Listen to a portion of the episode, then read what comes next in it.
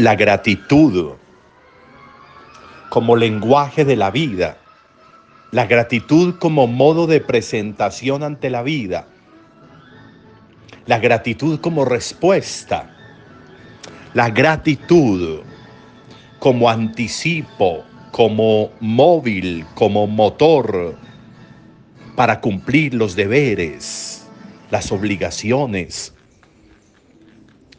No se puede la vida vivir solo desde los derechos, porque cuando la vida se vive desde los derechos, todo se convierte en merecimiento.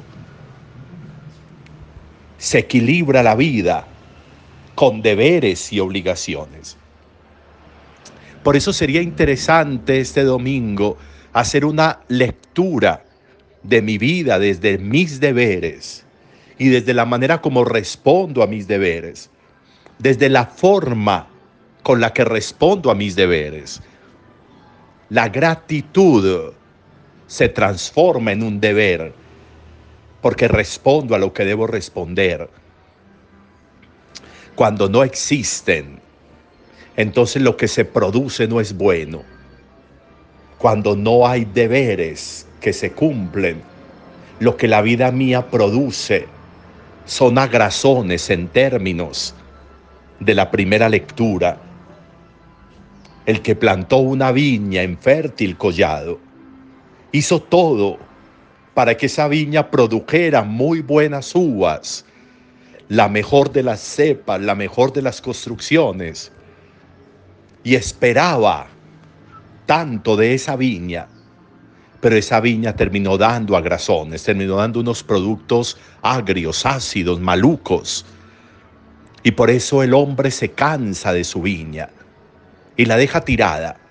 Lo esperó todo y no respondió.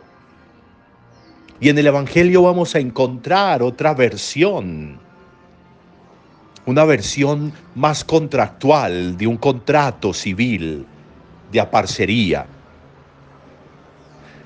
Un señor, un propietario que construye una viña y tiene, y tiene las mejores instalaciones también. Y se la entrega a unos labradores para percibir frutos. No era para que le pagaran arriendo dinero, era para percibir frutos, que así es como funciona ese contrato. Los labradores labraron la tierra, los labradores cultivaron la vida pero no cumplieron su obligación de devolver los frutos al dueño, de entregarle frutos al dueño como se correspondía con el contrato. Incumplieron los deberes y tanto incumplieron los deberes y tanto se volvieron agalludos, se volvieron eh, acaparadores, tanto se llenaron de lo material que terminaron volviéndose asesinos. Cuando la codicia nos desborda, terminamos haciendo mucho daño como ellos terminaron asesinando. ¿De qué manera yo, en esta viña que el Señor se plantó en mí, que el Señor se construyó en mí, yo qué tanto estoy devolviendo? Me dieron esta vida para administrarla. Me dieron esta vida para labrarla, para cultivarla.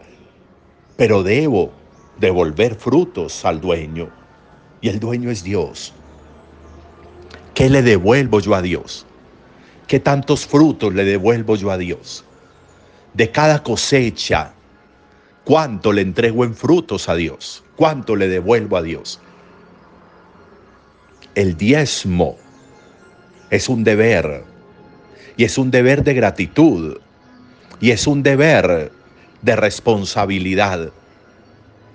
Cuando no se equiparan los derechos y los deberes, la vida se desiguala y cojea.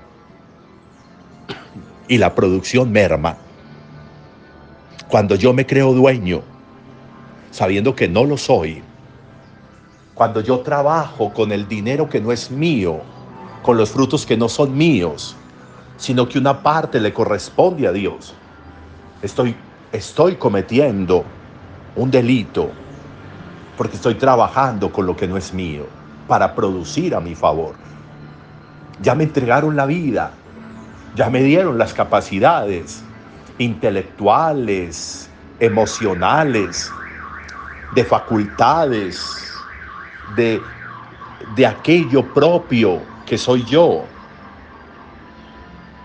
¿Cómo estoy respondiendo? ¿Cómo estoy devolviendo? Cuando soy capaz de devolverle a Dios, entonces la vida se agiliza. Cuando le devuelvo a Dios, entonces la prosperidad llega porque estoy trabajando con lo mío y le estoy devolviendo a Dios lo que es de Él. Siempre que puedo hacerlo, siempre que debo hacerlo. Él manda a recoger sus frutos. ¿De qué manera lo estoy haciendo? Unos textos ricos para que nosotros estemos en capacidad de una lectura de la vida desde mis deberes para con Dios. Un feliz domingo para todos. Nos encontramos, si Dios quiere, ahora en la Eucaristía. Se lo recordaré más tarde. Buen domingo para todos.